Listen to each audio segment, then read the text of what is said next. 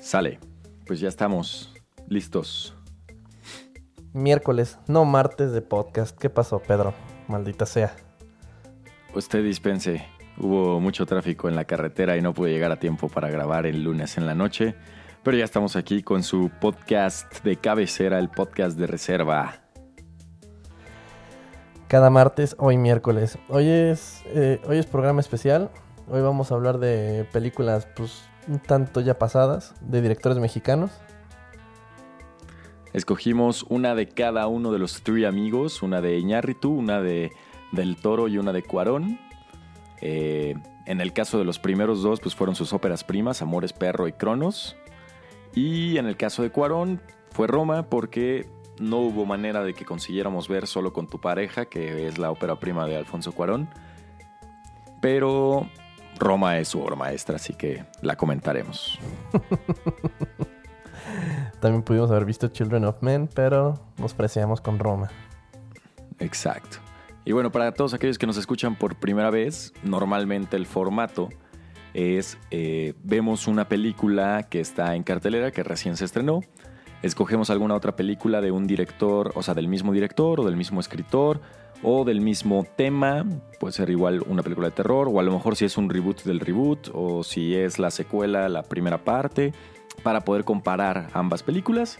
Y finalmente hablamos de trailers, noticias y más cosas que han sucedido en el mundo de cine, del cine y de la televisión. Así es, de eso se trata podcast de reserva, básicamente. Básicamente. Y, y por hoy ahora la pre ¿Traes, ¿traes pregunta? Hoy... Sí, claro. A ver, dime. Yo siempre vengo preparado y esta vez es un fuck Mary Kill. Ah, la mierda, ok. Bueno, adaptado. A ver, tenemos a los tres amigos. Solo puedes escoger a uno para cada una de las siguientes cuestiones, ¿ok? ¿A cuál de los tres matas artísticamente? Es decir, que ya no vuelva a ser una sola película en su vida. Okay. ¿Con quién trabajarías? Que te gustaría trabajar, ya sea eh, codirigiendo, produciendo, lo que quieras. ¿Y a quién le darías tu guion para realizar? Sin tú meterte así de aquí está mi guion, yo ya no me voy a meter, no voy a estar en la filmación, no nada. Tú hazlo como tú sabes. Yo creo que mato la carrera artística de Cuarón. Porque ya llegó a la cima, llegó a la, al pináculo de su carrera. Ok. Trabajaría con Del Toro. Que me arrope bajo Cor su ala. Correcto. Y confiaría en Iñárritu para adaptar mi obra maestra al cine. Bien. Bien, creo que me gusta, me gusta tu respuesta. ¿Habrías hecho lo mismo o qué? Sí, o sea, nada más con, con, el que sí quiero trabajar es con Del Toro, porque se ve que es un tipazo y se ve que aprenderías muchísimo de él. Y, o sea, dudo entre Cuarón y Iñárritu, pero tu razón es totalmente lógica. O sea, ya no hay más, creo. O sea, bueno, seguramente sí hay más, pero con Roma Cuarón alcanzó lo máximo que tiene. Sí, llegó Entonces, a, su, a su máximo pico. Exacto, de ahí cada película que haga se le va a comparar con Roma y muy difícilmente la va a alcanzar. Entonces creo que sí retiraría a Cuarón, efectivamente. Perfecto. Bueno, pues ponte el intro pues. Vamos a darle.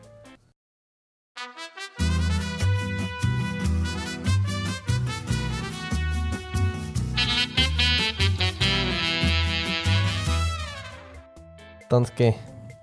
¿Con cuál quieres empezar? D dijimos que íbamos a ver Cronos, íbamos a ver Roma y Amores Perros. ¿Te parece empezar con Cronos? Va, empezamos en orden cronológico. Ándale. Cro Cronos de 1993, ópera prima de Guillermo del Toro. Me gustó. Nunca la había visto, no sabía ni siquiera que existía.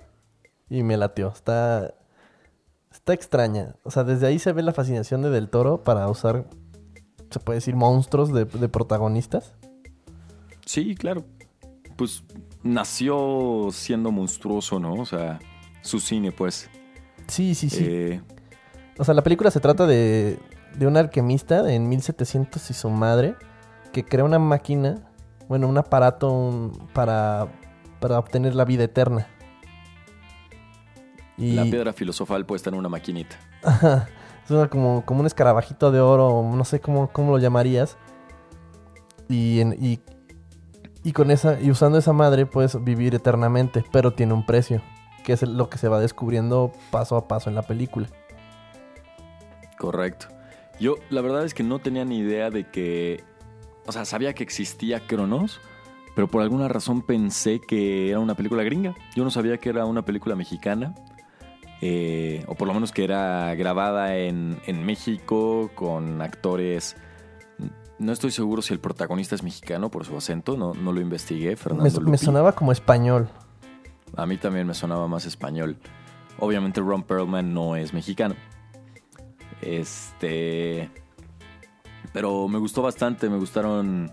O sea, me gustó que es una historia que puede usarse en cualquier parte del mundo y sin embargo está hecha en México, ¿no?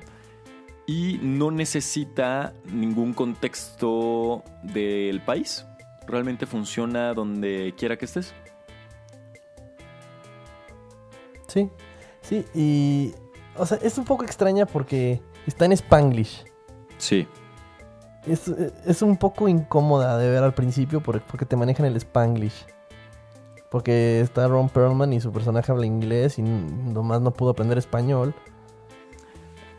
Y, y luego hay una niñita que solo dice una sola palabra en toda la película. O sea, tiene como sus pequeños... Como momentos de personaje que a Del Toro le gustan mucho. Y desde ahí se va, se va viendo cómo, cómo va encaminado a esto. O sea, la película, lo que más me gustó es cómo está filmada. Hay un stunt muy cabrón. Casi al final. No sé si lo recuerdas. cuando, cuando están en la pelea Ron Perlman y, y el protagonista. Ajá, Sí, Chris, claro. Que pues, se, lo avienta y atraviesan ahí un como unos cristales así. O sea, el stunt estuvo, estuvo pesado. Sí, la verdad es que sí. Eh, y bueno, comentabas de, de la, de la niña. O sea, a mí me gusta mucho. No, no, confieso que no he podido ver toda la filmografía de Del Toro. Pero en las que he visto, eh, creo que a excepción de la forma del agua, y a lo mejor sí lo hay, siempre hay un niño, ya sea que sea el protagonista, como en el caso del laberinto del fauno, o si no, o sea, hay un niño que, que marca la inocencia, ¿no? Y marca este contacto con los monstruos de una forma diferente a como lo hacen los adultos, ¿no? Hay una razón ya avanzada un poco la película por la que el protagonista, una vez muerto, se acerca con la niña y no se acerca directo con su esposa. Y es precisamente... Sí, claro. La busca, la, la busca directamente a ella. Exacto, o sea, y es precisamente porque sabe que esta niña en su inocencia es más fácil que entienda que él está de regreso y que él sigue vivo, a que su esposa, con toda la experiencia y con todo lo que ha vivido, pueda concebir en su mente que él está de regreso. Sí, me gustó el twist de cómo es que funciona la máquina. No sé cómo no se me ocurrió hasta que lo revelaron con las luces. Bueno, con la luz del sol. O sea, se supone que la máquina te, te pica y te vuelves vampiro. Correcto. Y me pareció un twist bastante interesante porque en verdad no la veía venir. No, no sabía cómo funcionaba o a qué, a qué iba a ir esto. O sea, cómo, cómo esto les podía dar vida eterna. Pero hacen pequeños hints durante la película sobre el güey que se le antoja sangre y, y ve así carne cruda y como que se le hace agua a la boca y como que no, no vas entendiendo hasta que... Ah, pues hasta que llegas a una de las escenas que más me marcó de la película, que es cuando llega el güey al baño. Ah, claro. Hay, hay un güey que le empieza a salir sangre de, de la nariz y lo sigue al baño. Y pues pasa ciertas, ciertas cosas y acaba lamiendo una gota de sangre del piso de un baño. El actor. Sí, correcto. Y está bastante grotesca. Pues sí, y, y es precisamente, o sea, la forma en la que Del Toro busca retratar el hambre de, de este cuate, ¿no? O sea, en qué se está convirtiendo si tuvo que recurrir a lamer el piso de un baño solo por unas gotas de sangre. Entonces, sí, sí. Porque primero hacen como la finta de que va, va- porque, porque hay mucha sangre en el lavabo y según esto va a agarrar de ahí y sale un güey del baño Y, ay, cabrón, pinche desmadre de Jaro, no mames. Y limpia todo el lavabo. Y ya después se da cuenta que en el piso hay más. Correcto. Sí, sí, la verdad es que creo que esa escena dice, o sea, ahí te revela ya en lo que el personaje se ha convertido, ¿no? Y a lo que ha tenido que rebajarse porque todavía está en su concepción de entender quién es. Y realmente no lo entiende hasta que muere y regresa con este, con este villano que, que por cierto estaba leyendo que al villano y al... O sea, está el tío y el sobrino, ¿no? Que el sobrino es Ron Perlman. Y que eh, Del Toro marcó a estos dos... Eh, a estos dos personajes como un estereotipo muy gringo porque él estaba cansado de cómo en los cómics ponen a los mexicanos totalmente estereotipados. Entonces, al ser la suya una película mexicana, él quiso estereotipar al gringo. Pero bueno, el chiste es que, que cuando llega este cuate y, se encaran, tienen este careo, pues él le revela, ¿no? A ver, quítate la piel y ve qué es lo que hay debajo. Y ahí es donde me encanta el detalle del toro de ponerle Jesús Gris a su personaje. Sí, y, también el, trabajo de maquillaje está bastante bueno. Maquillaje y efectos especiales los hizo el mismo del Toro con su compañía de efectos especiales que tenía, que ahorita ya no existe, pero que con esa compañía hizo muchas cosas en televisión y hizo Cronos. Sí, también, también escuché que el, güey tenía un, presupuesto de un millón y medio de dólares. Y se acabó pasando por medio millón de dólares. Y para hacer los ajustes, Ron Perlman aceptó que le bajaran la paga con tal de que saliera la película. Correcto. O sea, todo mundo, todo mundo trabajó en equipo para esto, para que saliera esta peliculita. No, y, y, el mismo del toro, o sea, tuvo que sacar lana, o sea, de su cuenta, pedir prestado, o sea, así poner todo lo que tenía en este proyecto, ¿no? Para que saliera a flote. Y eso te habla de la pasión del director por su proyecto y el no decir, bueno, pues ya solo me dieron hasta aquí, entonces voy a bajar las cosas que quería hacer para que se alcance. No, o sea, agarro y vendo lo que tenga que vender y pido el préstamo que tenga que, pedir para que las cosas se hagan como yo las visualicé. Y ahí, o sea, en el diseño de, de producción y en las tomas que hace Guillermo el Toro, está su sello de calidad en la película. Sí, sí, se ve que va empezando, que se ve que es su primera película así largometraje, pero igual se siente que es una película de ese güey y está bastante chingona, muy recomendada, está en Amazon Prime, dense una oportunidad, se llama Cronos. Van a ver a, Guillermo del Toro en sus inicios y creo que es momento de movernos a, a la siguiente que sería Amores Perros, que para nada más te cuento que cuando Alejandro González Iñárritu terminó de filmar Amores Perros y eh, la estaba editando, su primera edición duraba tantito más de tres horas. Y siendo Guillermo del Toro ya un cineasta con más experiencia, se lo presentaron, o sea, le presentaron a, Alejandro, a Guillermo, y Guillermo fue el que le ayudó a reeditar la película para que tuviera la duración que ahora tiene. Le, hizo primero unos pequeños ajustes, lo convenció de que tenían que reeditarla y luego lo trabajaron juntos. Entonces así fue como se conocieron estas dos personalidades. Sí, le acabaron quitando como 10 minutos, ¿no? La película. Exactamente. En total. ¿La película te gusta? ¿Te gusta Amores Perros? Mm, no me atrapa todavía. O sea, estuve buscando como las críticas, estuve leyendo las críticas que tuvo porque pues ya son 19 años de que salió al cine. No me termina de convencer a mí, como que no es mi estilo de película. La verdad es que es la primera vez que la veo completa de, de, principio, a, de principio a fin. Y sí descubrí algo que me gustó, que de hecho hay, hay varios críticos que lo, lo referencian que es esta influencia que tiene González Iñárritu del cine de Tarantino. Y, lo vi claramente en la parte de. en la última historia, de la del chivo, cuando tiene a los dos hermanos y les dice: Pues órale, agárrense a, a, golpes con tal de, de resolver sus, sus diferencias. Eso y en la estructura de la historia, ¿no? Muy parecido a Pulp Fiction en la que tres historias convergen en ciertos puntos. Sí, pero, eh, o sea, sí, claro, pero creo que eso, bueno, sí, es que ambas cosas son más de Guillermo Arriaga, entonces. Bueno, sí, tienes razón. Pero en general, en general, a mí la película no me gusta tampoco. Me deprime. Sí, creo que es lo que Me- buscaba. Me drena la energía porque es muy pesada, es muy densa, está muy cargada de cosas, de tragedias. Todo este tema de que los perros son los que impulsan que sucedan las cosas en la historia, para bien o para mal. Es muy íntima, o sea, el, cine de, de Iñárritu es desde su la, desde la manera que hace las tomas, toda con estos close-ups, con estos movimientos de cámara, como si estuvieras ahí, como si quisiera meterse en el personaje, ¿no? Con tal de que puedas sentir lo que siente, ver lo que ve, eh, meterte por completo en su situación. Sí, y, o sea, el, el tema este del, del perrito que se mete abajo del piso, eso me estresa muchísimo. La escena del choque está pero súper dura, güey. O sea, neta está muy, muy pesado el putazo que se meten.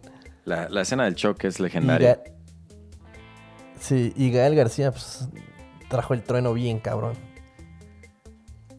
De- La verdad, una pinche actuación de no mames. Sí, creo que eso es lo que logra sacar eh, Iñárritu de, de sus películas. La verdad es que sí logra sacarle a los actores su mejor performance. No sé de qué manera hable con ellos, no sé qué, a qué recursos él acuda con tal de obtener el sentimiento y la reacción de cada uno de ellos, ¿no? No por nada logró que, eh, digo, y esto a lo mejor no solo es trabajo de él, pero finalmente fue con una película suya que Leonardo DiCaprio obtuvo por fin el Oscar a Mejor Actor. Obviamente Leonardo DiCaprio con una Sí, pero- escuela de Martin Scorsese, pero el crédito Sí, pero lo llevó al límite. Lo llevó al límite. exactamente. Y eso hace, eso hace mucho Iñárritu. Lleva al límite a sus actores y a la audiencia. Sí. Sí, te, te pone en un Y rincón. muchas veces. Ajá, y muchas veces se podría. Clasific- se podrían clasificar sus películas como tediosas, ¿no? Como largas, como pesadas. Los No sé si viste Babel o algunos otros trabajos de este hombre, pero casi siempre Vi son Babel. así pesadas. Sí, vi Babel, solo la he visto una vez porque precisamente sí se me hizo muy pesada. 21 gramos no la he podido ver. Eh, The Revenant es una película muy pesada, muy larga. Y creo que definitivamente mi favorita de Iñárritu es Birdman. Es creo, a pesar de que hay mucha gente que dice que, que también es una película pesada, a mí el hecho de que esté grabada totalmente en un plano secuencia, a excepción de la primera y la última escena, se me hace genial. Eh, Sí, a mí también. A mí también mi favorita ese güey, yo creo que también es esa de, de Birdman. Pero pues bueno, Amores Perros fue un No. hito cuando se lanzó. Yo estaba leyendo que, o sea, hubo un cuate que en Inglaterra la vio y que e inmediatamente se lanzó a México para saber más del contexto de la película y terminó escribiendo todo un libro solamente del análisis de la película Amores Perros. Y también eh, estuvo a punto de no salir la película en, en Inglaterra, de hecho, también. Sí, Porque tienen cláusulas muy estrictas sobre la violencia contra los animales. Pero esta es de las primeras películas que antes de que empiece te dice, güey, no lastimamos a ni un animal. En las escenas de pelas de perros realmente están jugando los perros y con la magia de la edición y los cortes y sonidos parece que están agarrando chingados. correcto. Además de que les, les- les cerraban la boca con hilo de pescar transparente para que no se mordieran los perros. Exacto. Y además, por ejemplo, las tomas en las que parece que están muertos o que están heridos, etcétera, son, o sea, están sedados los perros y se usaron muchos iguales para que un solo perro no tuviera que estar sedado por más de media hora y solo lo tuvieran que hacer una vez al día. Entonces, imagínate, había ahí necesitas una persona que se encargue solamente, un animalero que se encargue de tener 10 perros iguales, 10 Rottweilers iguales para que los vayan sedando de uno en uno y si te los acabas en un día, pues hasta el siguiente día, ¿no? Porque obviamente primero está cuidar la, la integridad de todas las personas dentro del crew y eso incluye, bueno, todos los seres vivos y eso incluye a los perros. También, en cuanto a los detalles tipo Tarantino, así neuróticos de este güey, cuando el, el pinche Octavio está viendo la, la tele, ve varios comerciales, ve varias cosas, y todos esos que se ven en la tele también los dirigió Iñárritu. Pero o sea, sí estilo Tarantino, pero los, los dirigió Iñárritu cuando era director de publicidad. Ajá, sí, sí, sí. Y eran puros comerciales de, de su, de su autoría. Exacto. De hecho, tiene su cameo. No, no sé si lo viste cuando está en la segunda historia. Ya ves que el cuate este que deja a la esposa y se va con la modelo es como productor artístico. Y están, hay una escena en la que están como discutiendo ahí, están viendo una imagen de suele más color, mueble, no sé qué. Y precisamente el que habla es Iñárritu. Sí, sí, sí. También del toro se sale en la de Cronos paseando un perro. Sí. Ahí, hasta que lo leí, no, no, no lo vi en la película, pero a sí lo vi directo en, en la película mientras la veía. Que Se, ve- se veía joven y fresco. Exacto. Hablando de detalles neuróticos, yo vi un detalle que me sacó mucho de onda por una escena posterior. Eh, hay una escena dentro de los primeros 30, 40 minutos cuando el cuate este, el chivo, despierta. Ya es que se despierta y se sirve su bacardí y le pone lechita. Y no sé si es mi imaginación, no, le, no la regresé y no le puse pausa, pero la leche tiene tapado con plumón lo de Alpura. Que hasta yo pensé así, ¿cómo es posible que, que descuidaran algo tan básico, no? Y que simplemente tacharan para que no se viera la marca.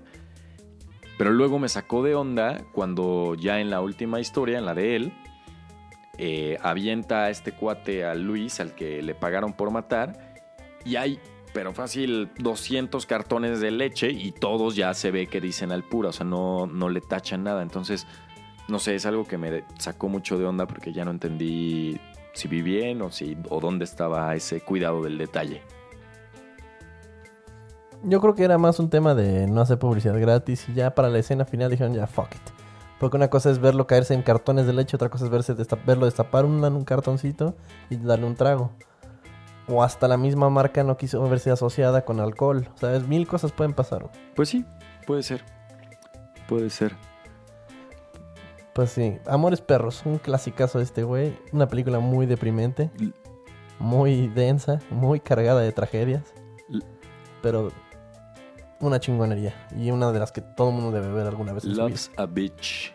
Bueno, así le llamaron en algunas partes. que tiene mucho sentido. ¿Cómo se llama? Sí, ¿cómo se llamará en España? Amores caninos. No, no quiero ni saber. Seguramente las aventuras gilipollas de varios sujetos relacionados con perros en un choque. Literal. Sujetos bien pirados y, y perros bien alimentados. Pues Vamos bueno, con la obra maestra, entonces ¿no? eso fue Amores Perros. La obra maestra de Cuarón. Ah, Roma. Ah, no, no he podido volver a ver Roma desde que salió en el cine y la pude ir a ver al cine. O sea, no he querido, si no puedo, si no tengo la oportunidad de volverla a ver con la calidad de sonido y con la calidad de video con la que la vi en el cine, no, simplemente no me atrevo a verla en una televisión cualquiera. Pues sí, yo la vi en mi tele por segunda vez. Ahora con, con un nuevo sistema de sonido. Aún no le llega, nunca la, nunca la vi en el cine porque acá en el rancho no salió en el cine. Y en general, ¿te gusta Roma? A mí Roma se me hace, o sea, está en mi top 5 de películas. Es la obra maestra de Alfonso Cuarón, sin lugar a dudas. Y, o sea, termina la película, empiezan los créditos finales y te puedo jurar que estuve tres minutos en silencio sin poder reaccionar, sin saber qué decir, sin saber qué hacer. O sea, literalmente entendí el significado de la frase, me quedé sin palabras. Sí, sí, claro. O sea, si esta madre lo habías visto así como que en, en Cannes. Bueno, no estuve en Cannes por pedos de que salió a Netflix. Este, ¿te habrías parado a aplaudir ocho minutos? Me hubiera parado, de haber estado el director ahí o cualquier persona de la producción ahí, me hubiera parado a aplaudirle una hora sin problemas. Hasta que se me caiga la mano. ¿Qué, qué es lo que pasó con esta película? A mí también me gusta, me gusta más, muchísimo. Se me hizo un peliculón y, por, y ahora que la vi por segunda vez, me gustó más. ¿Por qué a la gente no le gusta? ¿Por qué sientes? Porque muchos de mis conocidos dijeron, güey, la quité a la media hora, Está bien aburrida, güey. Nomás son cacas de perro, güey. O sea, ¿por qué crees que pasa eso? Creo que la gente, o sea, lo mismo que pasó ahora con la de Tarantino, ¿no? La gente no está acostumbrada a, a una película que no te diga hacia dónde va y que no termine con una conclusión sobre una historia, ¿no? O sea, cuando, cuando hay un guion normalmente, de hecho ya existen hasta fórmulas, que a mí se me hace eso de lo peor, pero dicen entre el minuto 10 y el minuto 12, máximo 15, la audiencia ya tiene que saber hacia dónde va la película y cuál es el objetivo de sus protagonistas, ¿no? Ya tiene que tener identificados estos elementos, porque si no la vas a perder. Y Roma, al ser una pieza, al ser una película que simplemente te va a narrar el punto entre... Te va a narrar un pedazo de la vida de unas personas sin que tú sepas de dónde vienen y hacia dónde quieren llegar. No, o sea, la gente no lo soporta. Pero es, es ver la vida, o sea, es ver qué es lo que está pasando con las personas en cierto periodo de tiempo y ver sus emociones de la manera más genuina y poder regresar al México de 1970 y vivirlo como lo vivieron nuestros padres, nuestros tíos, eh, algunos dirán que ellos mismos, ¿no? O sea, creo que la, la, audiencia que vivió ese México de 1970 sí la aprecia mucho más que la audiencia joven que no está reviviendo nada. Sí, a, a nosotros no nos puede causar nostalgia porque nosotros no lo vivimos. Exacto. Pero aún así me, me ayudó a, a como que obtener un vistazo, a, como una máquina del tiempo. cabrón. Hubo, como, como, como lo mencionamos en la de la de Hollywood, Once Upon a Time in Hollywood, el- la atención al detalle aquí también es neurótica obsesiva. Las escenas en las que esta morra, la Yalitza Aparicio, sale corriendo por la calle y pasan los carros, todas las tiendas tienen frentes de época, la gente vendiendo cosas en la calle, los niños jugando. O sea, una cosa. Una cosa de locos. Hay que...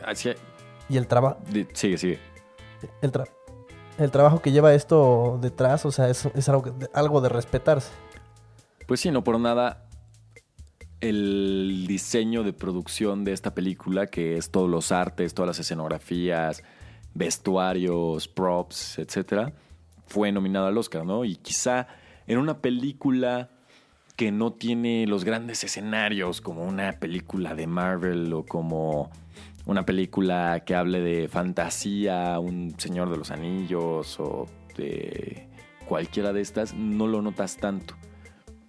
Pero recrear todos los eh, artículos, ¿no? O sea, de uso diario, que los artículos de limpieza, de comida, eh, los, las- los pósters de publicidad en la calle, cada, como dices, cada neurótico detalle de una ciudad es la verdad para aplaudir, ¿no? Y, o sea, requiere de un gran trabajo, un presupuesto enorme y, y tener un equipo que cuide cada detalle.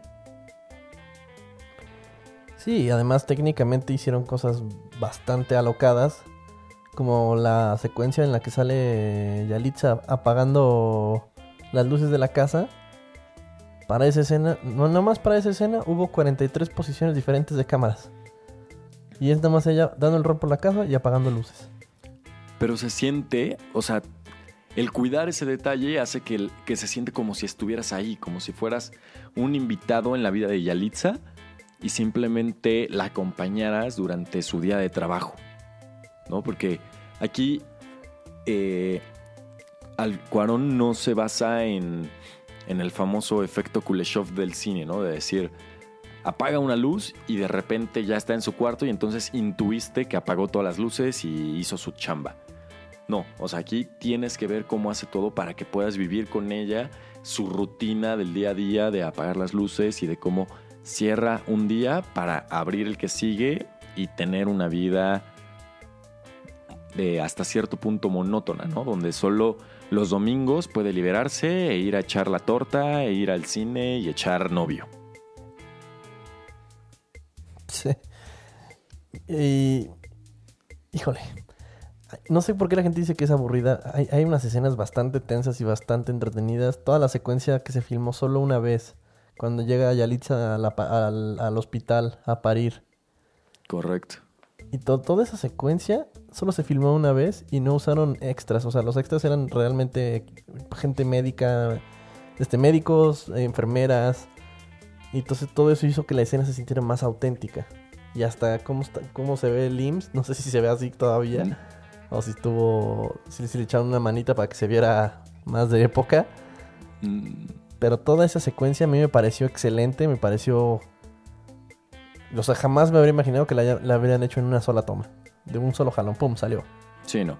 No, y además esa, esa escena viene y- de la parte donde están en, en la tienda buscando la cuna de- del bebé y se desata este movimiento de los halcones contra los estudiantes. Eh, o sea, desde ahí viene la tensión, ¿no? No solamente llegando al hospital y ya. Mm, no, sí, se cargó desde antes y que se los encuentran en la tienda de muebles y sale el güey este y ve a la morra y la manda a volar. O sea, todo, todo, todo- toda la secuencia estuvo súper heavy, súper cargada. Hasta, o sea, ¿sabes? Se siente una- como una escena de acción sin Sí. acción. Y la culminación de toda esa secuencia con, con el bebé, ¿no? Y que ella se tiene que despedir de, de su bebé sin que tú sepas todavía si realmente lo quería o no lo quería. Sí, claro. Y, sí, y, eso lleva también a, la- a las escenas con los niños y la mamá. La mamá también, su actuación está de... O sea, de premio. Pues sí, no por, De no por premio. nada la nominaron al Oscar, ¿no? A Mejor acti- Actriz de Reparto. Eh, fue a la única premiación en la que estuvo porque no, no logró estar ni en los BAFTAs, ni en los Golden Globes, ni en nada de eso, pero la verdad es que muy merecida de, de Marina de Tavira esta, esta nominación y pues también de, de Yalitza. Y la verdad es que sí, Roma merecía las, que fueron? ¿12, 13 nominaciones que se llevó a los premios Oscar de esta edición. Y si la academia no fuera tan Sí. políticamente correcta, tendría que haberse ganado el Oscar, ¿no? Simplemente, no sé si es porque no se lo Sí. quisieron dar por ser de Netflix, o por ser extranjera, o porque se la tenían que dar a, a una historia de segregación como lo fue Green Book. Ni siquiera he visto Green Book. Para, para dejártela así sencillita. Es, No la he visto. Sé que está en Amazon. No me he animado a darle play. Y no me la vería por el Vigo Mortensen. es Driving Miss Daisy. O sea, es, es- es una historia de amistad que no, para mi gusto, no merecía el Oscar. O sea, nada más porque está bien hecha, pero no merecía para nada, nada el Oscar. O sea, se la merecía antes la del clan de Spike Lee. Obviamente se la merecía Roma. No me acuerdo qué otra estuvo nominada, pero ah, The Favorite se la merecía más que Green Book. Pero pues no le vamos a ganar a la academia. Sí, no, no se puede. Pero- Todo eso ya está como... Es más agenda política que en verdad premiación al talento, ¿no Sí. crees? Y con todo y eso, los Three Amigos la han vencido en seis, en cinco de los últimos seis años.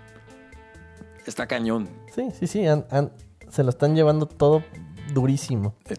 De, de Roma también, nomás me gustaría también tocar el tema de que Cuarón la dirigió y él fue el cinematógrafo. Él, se él, él- él puso el lente. Eh, Originalmente querían poner al Chivo Lubeski, ¿no? Y por problemas de logística no se pudo. Entonces, Sí, sí.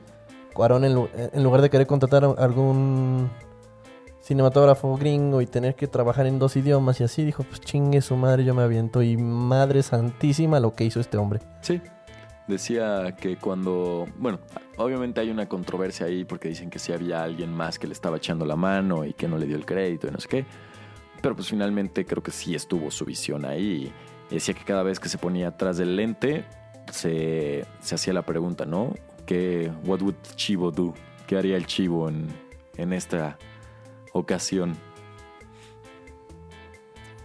Sí, y hubo, hay una así de las tomas que más me acuerdo.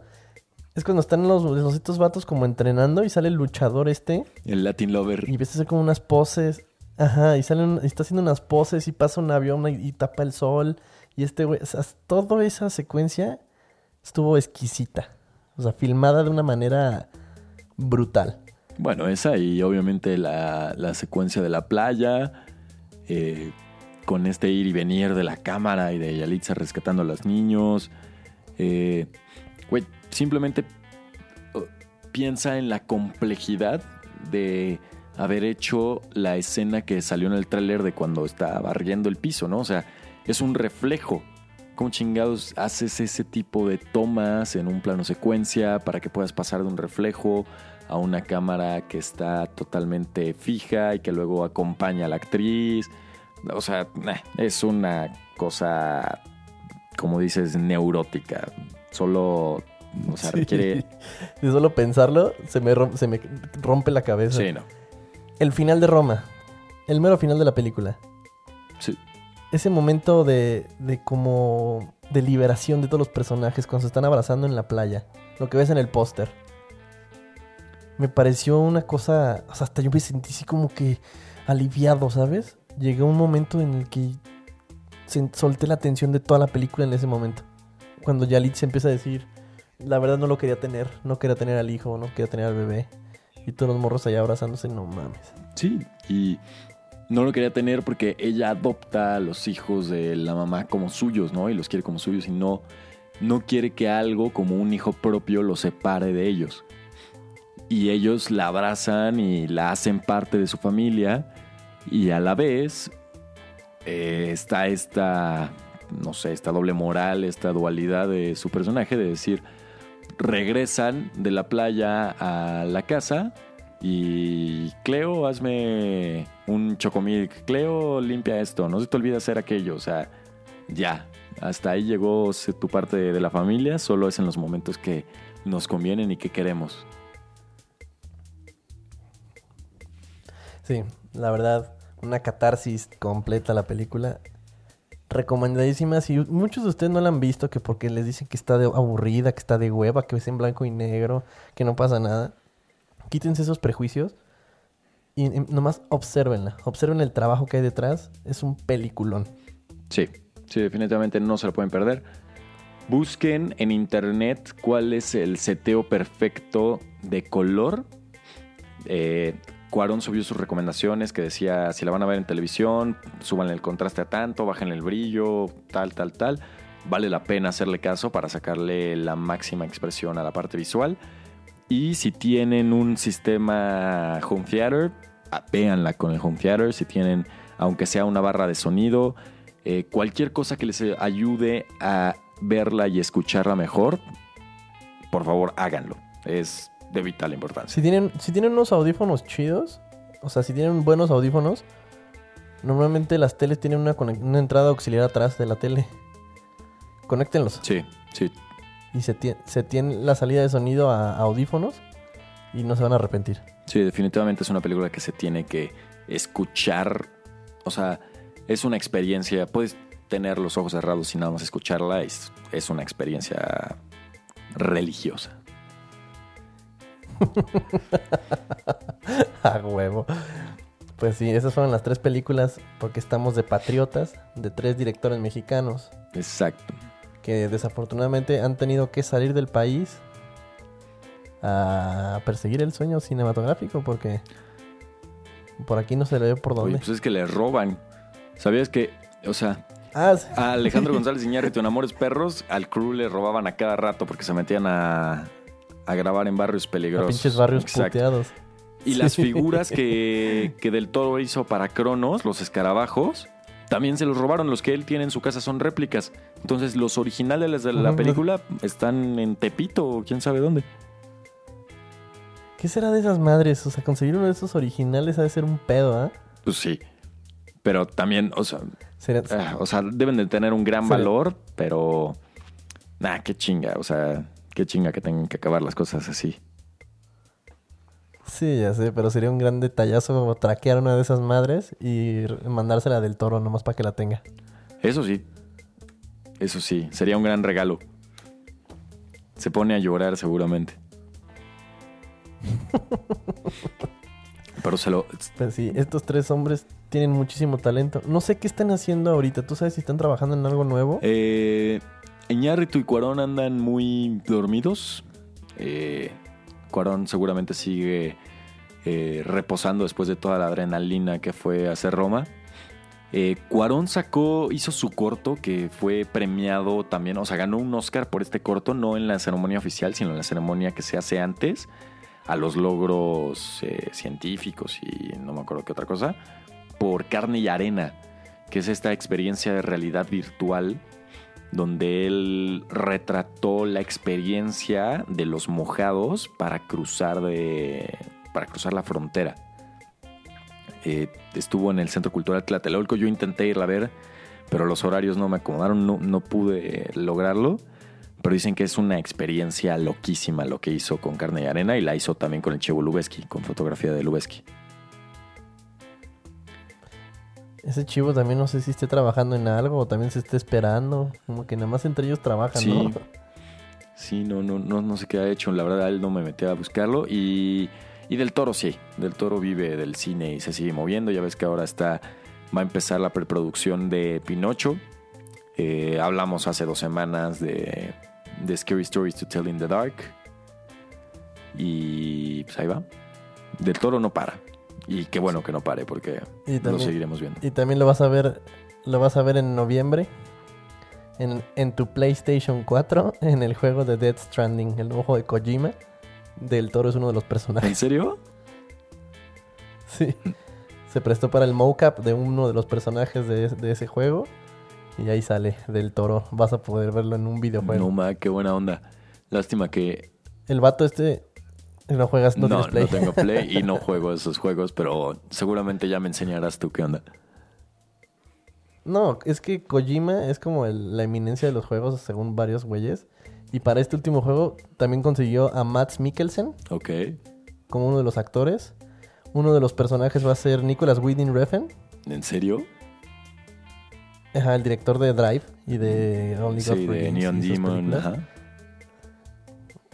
También va a ser el protagonista es este güey, el que sale en The Walking Dead, se me olvida su nombre, el que es como el de ¿El pelo largo, el motociclista. Ajá. Él es el protagonista del juego, es el mono que tú usas. Mm, Y más, o sea, tiene puras estrellas en su juego. Pues así le han de haber gastado. Y del. Sí, sí, sí, sí, claro. Y del Toro mu- mucho tiempo se ha querido involucrar con los juegos, pero nomás no se ha podido hacer. Él iba a hacer un juego de Silent Hill con, con Kojima y la- el proyecto se cayó por temas de, de contratos. Pues bien, me late eso de Del Toro incursionando en, en, en los En, videojuegos. otro- en otros negocios. Sí, y seguramente no tarda en incursionar en los cómics. Así como no supiste que J.J. Abrams va a hacer una serie de Spider-Man. Estoy ¿Una sí, serie? o sea, no, o sea, no un- una serie de cómics de Spider-Man. O sea, Ah, ya ves que ah, dentro ya, de los cómics hay, reboots de los cómics y hay que el Amazing Spider-Man, que el Spider-Man normal y así, ¿no? O sea, hay cada quien, cada artista va haciendo su versión. Y le dieron una a J.J. Abrams y su hijo, creo, su sobrino o algo así. Y no me extrañaría que en un futuro, y si no es que ya lo hizo y no estamos enterados, eh, Del Toro haga lo mismo con, con un cómic, ¿no? Pues ya, ya lo hizo, tiene su serie bien. animada en Netflix y la verdad es que véanla. Se llama Tales of Arcadia. La que yo estoy viendo se llama Troll Hunters y está muy buena, a pesar de que es para niños. Troll Hunters en Netflix, sí, cierto. Sí. Esa no la he visto. La, me la voy a poner de tarea. Bien, sí, sí, vela. Oye, eh, la siguiente semana se estrenan tres películas en el cine. Adastra No sé, no sé. Ajá. Adastra, Midsommar y Rambo. y Rambo 16. Nunca he visto una película de Rambo. Maldita sea, Pedro. Ya, Ok, entonces descartamos Rambo. sí, por favor. lo guardaremos para otro episodio. Yo Como lo propusiste, ajá, voto por Adastra. creo que está bien. Creo que está bien. Vamos a ver Adastra con Brad Pitt. Otra vez. Brad Pitt en nuestras mentes, en nuestros corazones. Y vemos Y- Interstellar, ¿te late? Ajá. Interstellar porque está en... Amazon. en Amazon Prime, así es. Y obviamente, Y también estaría bien dilo, dilo. 2001 Odisea en el espacio. Va. Sí, porque no se puede ver cine de ciencia ficción y cine espacial sin tomar como referencia Odisea al espacio.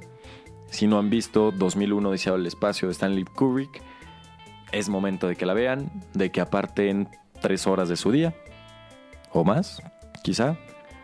Y aunque no le entiendan nada, vean esa película porque es parte de la historia del cine. Sí, y, esta para poderla ver, la pueden ver en Cinepolis Click. La rentan por 20 pesos, no hay pedo. Y se la pueden echar muy a toda madre. Ya está. Oye, pues los estrenos próximos. Te mandé el tráiler de, Little Monsters. ¿Qué te pareció? Híjole. No lo sé, es directa Hulu. No, no sé. No lo sé, no lo sé, no lo sé. No puedo, no, no puedo opinar ahorita nada. Es una otra película de zombies. El género ya está muy saturado. Pero también me emociona ver Zombieland 2. Entonces. Vamos a ver Me qué gustó tal. el concepto diferente. O sea, de que sean niños zombies en un campamento y como esta comedia. O sea, se me hace que va a ser algo estilo Zombieland. Le quiero dar su oportunidad. ¿No viste. ¿No viste Cuties? De este. Elijah Wood. No, no la vi. Está en Netflix si quieres verla. Eh, Se trata de lo mismo. De un maestro sustituto que va a una escuela primaria.